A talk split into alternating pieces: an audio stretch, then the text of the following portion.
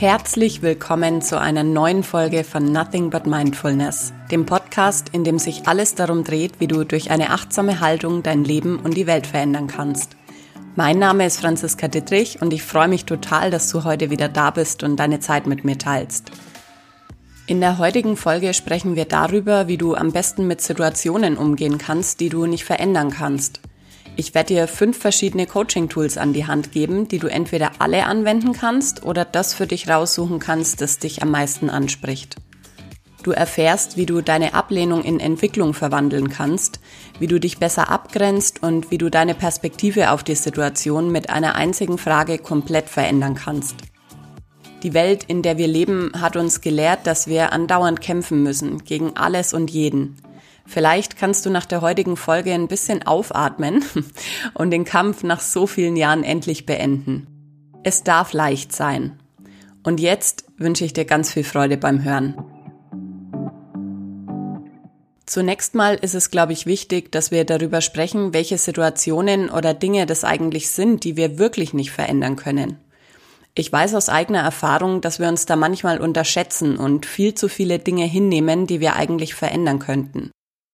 Dazu möchte ich dir ein Tool vorstellen, das ich vor ein paar Jahren kennengelernt habe und von dem ich durchaus sagen kann, das hat mein Leben verändert. es geht um die drei Circles of Influence, also die Einflusskreise. Stell dir mal vor, du hast drei Kreise, die so ineinander liegen. Der mittlere, kleinste Kreis ist der Circle of Control, also der Kreis der Kontrolle. Der nächstgrößere Kreis, der an den Kreis der Kontrolle angrenzt, ist der Circle of Influence, also der Kreis des Einflusses. Und der äußerste, größte Kreis ist der Circle of Concern, also der Kreis der Betroffenheit. Nochmal im Schnelldurchlauf Kontrolle, Einfluss, Betroffenheit. Im kleinsten mittleren Kreis sind all diejenigen Dinge beheimatet, die wir wirklich kontrollieren können also alle Entscheidungen, die wir selbst unabhängig von anderen treffen können. Der angrenzende Kreis der Einflussnahme trägt all jene Dinge in sich, auf die wir zwar Einfluss nehmen können, deren endgültige Entscheidung uns aber nicht obliegt. Und dann gibt's eben noch den äußeren Kreis, in dem all das enthalten ist, wovon wir zwar betroffen sind, ein Beispiel wäre hier das Wetter, die wir aber weder verändern noch beeinflussen können. Leid entsteht jetzt oft dann, wenn wir uns nicht darüber bewusst sind, in welchem Kreis die Sache verortet ist, die uns gerade stört oder beschäftigt. Das kann in zwei Richtungen gehen. Entweder leiden wir, weil wir nicht erkennen, dass wir was verändern oder Einfluss nehmen können, oder wir leiden, weil wir uns so sicher sind, was ausrichten zu können, obwohl sich die Sache eigentlich im äußersten Kreis, nämlich im Kreis der Betroffenheit bewegt. Wenn es jetzt also gerade in deinem Leben etwas gibt, von dem du überzeugt bist, dass du es nicht ändern kannst und gegen das du vielleicht sogar vehemente Widerstände hegst oder dagegen ankämpfst, dann frag dich mal ganz ehrlich, in welchen Kreis gehört die Sache? Kann ich direkt was verändern? Kann ich zumindest Einfluss nehmen? Oder handelt es sich um was, von dem ich lediglich betroffen bin, aber keinerlei Möglichkeiten habe? Und wenn du oder vielleicht dein Ego jetzt direkt sagst, was soll ich denn daran verändern können? Das ist einfach so, wie es ist. Dann frag dich mal, ist es wirklich wahr, dass ich nichts daran verändern kann? Und wenn ja, inwiefern könnte ich wenigstens meine Einstellung dazu oder meine Perspektive darauf ändern? Je mehr Energie du investierst, um dich über Dinge zu beklagen und dich gedanklich mit ihnen zu beschäftigen, obwohl sie im ganz äußeren Kreis der Betroffenheit liegen, sich also jeglichen Einflusses entziehen, desto mehr Energie fehlt dir für all das, was du wirklich verändern oder zumindest beeinflussen kannst. Sobald dich also künftig was beschäftigt, ärgert, traurig macht oder was auch immer, frag dich, liegt das in meinem Kreis? Und wenn nein, dann frag dich, was daran eben doch in deinem Kreis liegt und was du sofort verändern kannst. Also beispielsweise deine Haltung oder deine Gefühle dazu. Hier noch ein kurzes Beispiel, bevor wir zum nächsten Punkt kommen. Wenn du auf der Autobahn in einer Vollsperrung im Stau stehst und dich fürchterlich darüber aufregst, dann stell dir diese Frage. Du wirst relativ schnell feststellen, dass du weder direkt was verändern noch Einfluss auf den Verkehr vor dir nehmen kannst. Was du aber sehr wohl verändern kannst, was also in deinem Kreis liegt, ist deine Sicht auf das Ganze. So könntest du zum Beispiel dankbar sein, dass du wohl auf bist und nicht in den Unfall verwickelt, der vielleicht vor dir passiert ist. Als nächstes möchte ich eine kurze Frage mit dir teilen, die innerhalb weniger Sekunden alles verändern kann. Und dazu bitte ich dich, sofern du gerade nicht im Auto unterwegs bist, mal kurz deine Augen zu schließen. Atme mal tief ein und wieder aus. Und jetzt denk mal an diese Sache, die du gerade nicht verändern kannst. Diese Sache, gegen die du so sehr kämpfst.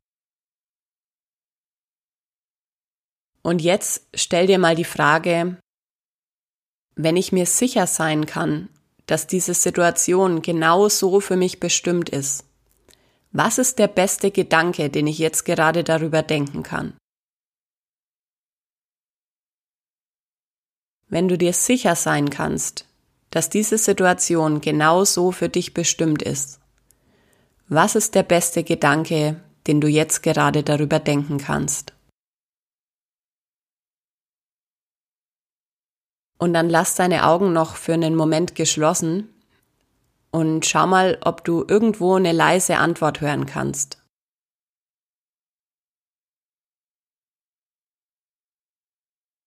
und dann öffne deine Augen wieder. Weißt du, ich bin davon überzeugt, dass das Leben uns immer auf unsere Fragen antwortet. Je unangenehmer Situationen uns sind, desto eher neigen wir dazu, die Qualität unserer Fragen runterzuschrauben. Wir suchen dann oft nach Beweisen dafür, was jetzt wirklich ganz furchtbar an dieser Situation ist.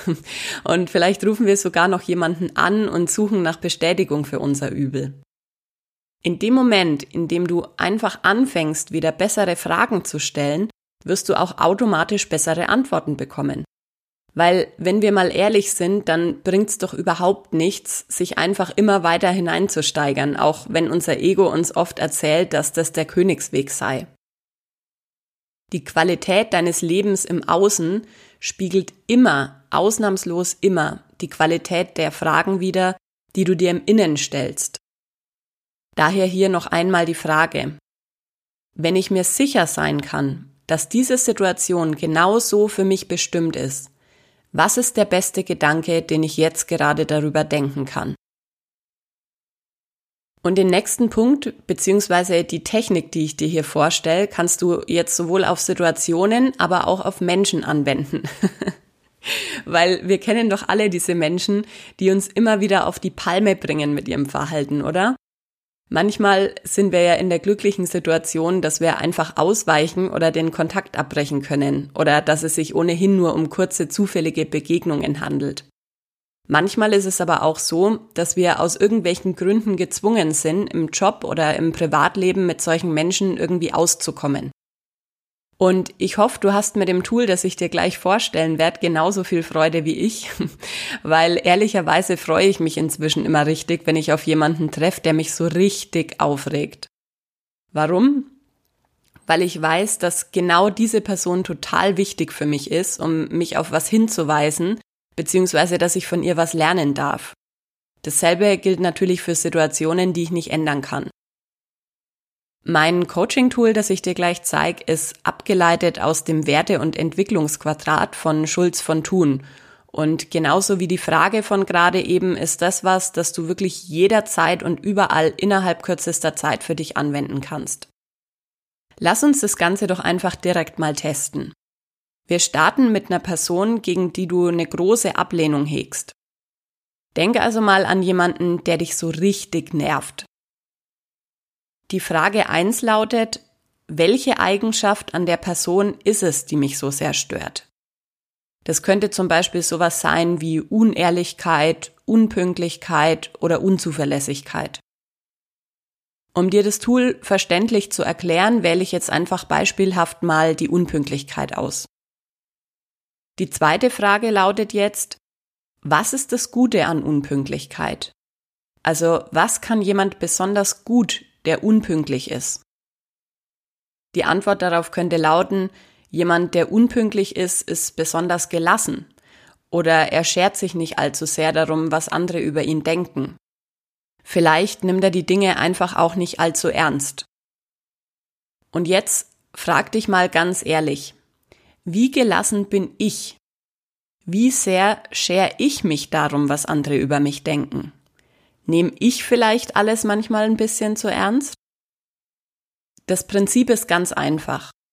In dem Moment, in dem du andere Menschen als Spiegelbild deines Selbst wahrnehmen kannst, kannst du von ihnen was lernen.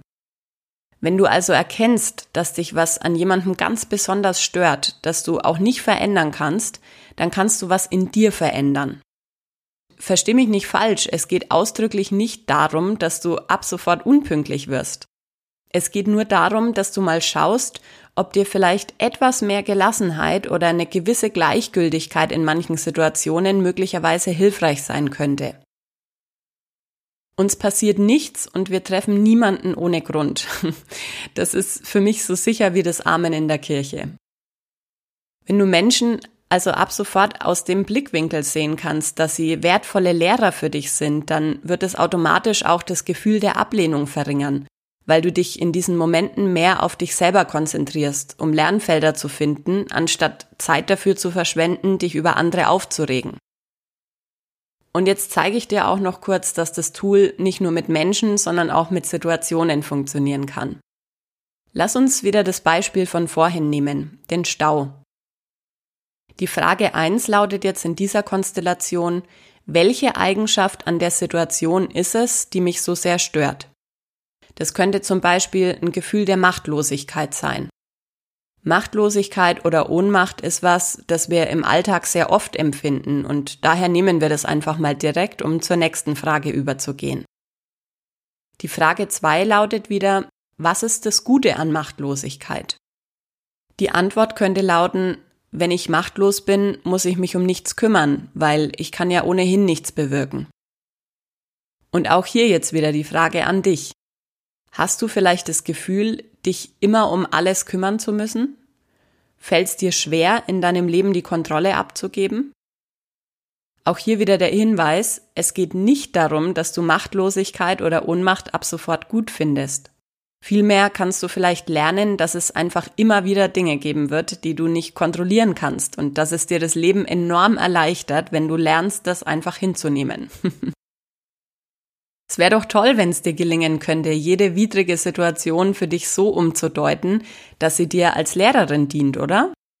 Und ob das klappt oder nicht, das entscheidest allein du. Also hier nochmal kurz die Zusammenfassung. Die erste Frage lautet immer, welche Eigenschaft stört mich? Und die zweite Frage, was ist das Gute an dieser Eigenschaft? Und der nächste Punkt, klingt jetzt wieder wie eine ziemlich banale Weisheit. Auch das wird vorübergehen. Wir Menschen sind, was diesen Satz angeht, leider in einer ziemlichen Doppelmoral gefangen. Weil ganz ehrlich, wenn was passiert, das uns gefällt, dann wünschen wir uns doch immer, dass es ewig währt. Wir haben Angst, es zu verlieren. Wenn dann was passiert, das uns nicht gefällt, dann wünschen wir uns, dass es sofort vergeht. Wir haben also Angst, es auf ewig behalten zu müssen. Fällt dir was auf? Wir haben in beiden Fällen Angst. Wir haben Angst, wenn uns Gutes widerfährt und wir haben Angst, wenn wir mit Situationen konfrontiert sind, die wir nicht verändern können. Und wenn wir in Angst sind, dann können wir nicht klar denken. Vielmehr beißen wir uns an der Situation fest und drehen uns immer weiter in so eine Negativspirale rein. Und auch da kommen nochmal die schlechten Fragen ins Spiel, die ich vorhin bereits erwähnt habe, weil wir sagen unserem retikulären Aktivierungssystem, es soll nach Beweisen dafür suchen, warum das, was gerade passiert, ganz furchtbar ist. Und so treu und weise wie das ist, kann ich dir sagen, es wird diese Beweise finden. Und zwar überall, wo du hinschaust. Es ist so sicher wie der Tod, dass alles in unserem Leben früher oder später vorübergeht. Es gibt einfach nichts, das bleibt, so sehr wir uns das vielleicht manchmal auch wünschen. Du solltest ja das also nicht nur in vermeintlich negativen Situationen, sondern auch wenn was gut läuft, also immer vor Augen halten. Rückblickend betrachtet wirst du feststellen, dass das auf alles in deinem Leben zutrifft. Und wenn es dir dann gelingt, den Moment einfach immer so zu nehmen, wie er ist ohne ihn zu bewerten und in dem tiefen Wissen, dass es eben nur ein Moment ist, dann verändert sich alles. Man sagt ja so schön, verändere deine Perspektive und du veränderst die Welt. Dazu gilt es natürlich, die Vergänglichkeit von allem anzuerkennen, was wiederum im ersten Moment Angst macht. Frag dich also in Situationen, die du nicht verändern kannst, immer, welchen Einfluss hat die jetzige Situation auf mich und mein Leben in einer Stunde, einem Tag, einer Woche oder einem Jahr? Du wirst sehr schnell merken, dass die meisten Dinge, über die du dich bisher geärgert hast, weil du sie nicht verändern konntest, schneller vorbei sind, als du schauen kannst. Alternativ dazu wäre es natürlich fantastisch, wenn du auch solchen Situationen sogar was abgewinnen kannst. Und dazu kannst du dich fragen, wenn die Situation jetzt schon vorbei wäre, was habe ich aus ihr gelernt? Der letzte Punkt, über den ich noch sprechen möchte, ist besonders gut geeignet, um dich abzugrenzen von Menschen, die dir einfach merklich nicht gut tun und deren Anwesenheit du aber einfach nicht vermeiden kannst. Die goldene Acht. Diese Methode bzw. diesen Ansatz habe ich vor einigen Jahren von meiner Mama gelernt und bin auch heute noch fleißig dabei, das Ganze anzuwenden. Oft sind wir deshalb in Situationen oder mit anderen Menschen, die wir nicht ändern können, so frustriert, weil wir das Gefühl haben, wir sind einfach komplett hilflos ausgeliefert. Wir fühlen uns etwas ausgesetzt, von dem wir wissen, dass es uns nicht gut tut. Wenn du jetzt künftig mit Menschen zusammen bist, die dir Energie rauben oder die dich einfach ganz schrecklich aufregen, dann stell dir doch einfach mal vor, dass ihr beide von einer goldenen Acht umgeben seid. Also du stehst in dem einen Bauch der Acht und die andere Person steht im anderen Bauch. Und in der Mitte zwischen euren beiden Bereichen gibt's einen Punkt, an dem ihr euch treffen könnt. Allerdings nur, wenn du das auch willst. Diese Stelle, an der diese beiden Bäuche der Acht miteinander verbunden sind, kannst du dir vielleicht auch einfach vorstellen wie so einen Gartenzaun. Du hast einen Garten und die andere Person hat ihren Garten. Und ihr habt beide die Möglichkeit, an den Zaun zu kommen und euch dort zu unterhalten oder Zeit miteinander zu verbringen. Wenn es dir allerdings zu viel wird, dann kannst du dich jederzeit in deinen Garten zurückziehen und dein Gegenüber hat keine Möglichkeit, den Zaun zu überwinden. Ihr seid also irgendwie weiterhin miteinander verbunden, habt aber dennoch beide euren Bereich, der ganz allein euch vorbehalten ist. Und in dem Moment, in dem dir bewusst ist, dass du entscheiden kannst, wann du in Berührung mit deinem Gegenüber kommen möchtest, wird einiges leichter, weil du bist nicht mehr hilflos ausgeliefert. Wenn es dir zu bunt wird, dann hast du jederzeit die Möglichkeit, dich innerlich zurückzuziehen, was vielleicht im Außen gerade nicht möglich ist. Ganz egal, wie sehr dein Gegenüber tobt, versucht dich anzugreifen oder schlichtweg ein Verhalten an den Tag legt, das dich stört, du musst überhaupt nicht tatenlos zusehen. Der klassische Satz, den ich von meiner Mama ganz oft gehört habe früher, war, stell ihn doch einfach in seine Acht. und das hieß so viel wie, grenz dich ab und lass es gut sein, weil du kannst sowieso nichts ändern. Und bevor wir jetzt gleich schon am Ende der Folge angelangt sind, hier nochmal eine kurze Zusammenfassung der Punkte für Situationen und Menschen, die du nicht verändern kannst. Der erste Punkt war, Frag dich immer, in welchem Kreis dein Thema angesiedelt ist. Im Kreis der Kontrolle, des Einflusses oder der Betroffenheit. Der zweite Punkt, wenn du gute Antworten willst, stell dem Leben gute Fragen. Zum Beispiel, was ist der beste Gedanke, den ich über diese Situation jetzt gerade denken kann? Und drittens, nutze andere Menschen und Situationen als Spiegelbild und frag dich, was ist das Gute an der negativen Eigenschaft? So kannst du deine persönlichen Entwicklungsfelder finden. Viertens, auch das wird vorübergehen. Und fünftens, nutze die goldene Acht, um dich von anderen Menschen innerlich abzugrenzen, wenn es im Außen keine Möglichkeit gibt. Und ich danke dir, dass du die Folge wieder bis zum Ende angehört hast. Ich hoffe, du konntest wieder einiges für dich mitnehmen und es fällt dir ab sofort ein bisschen leichter, mit Situationen und Menschen umzugehen, die du nicht verändern kannst. Teil die Folge gern wieder mit allen, die du kennst und lass mir unbedingt eine Bewertung auf iTunes da. Das würde mich riesig freuen. Deine Gedanken zur Folge kannst du wie immer auf Instagram unter franziska-dittrich oder auf einem anderen Weg mit mir teilen. Wir hören uns nächsten Dienstag wieder und bis dahin, pass auf dich auf, lass es dir gut gehen, alles Liebe für dich und denk dran, nothing but mindfulness. Bis bald!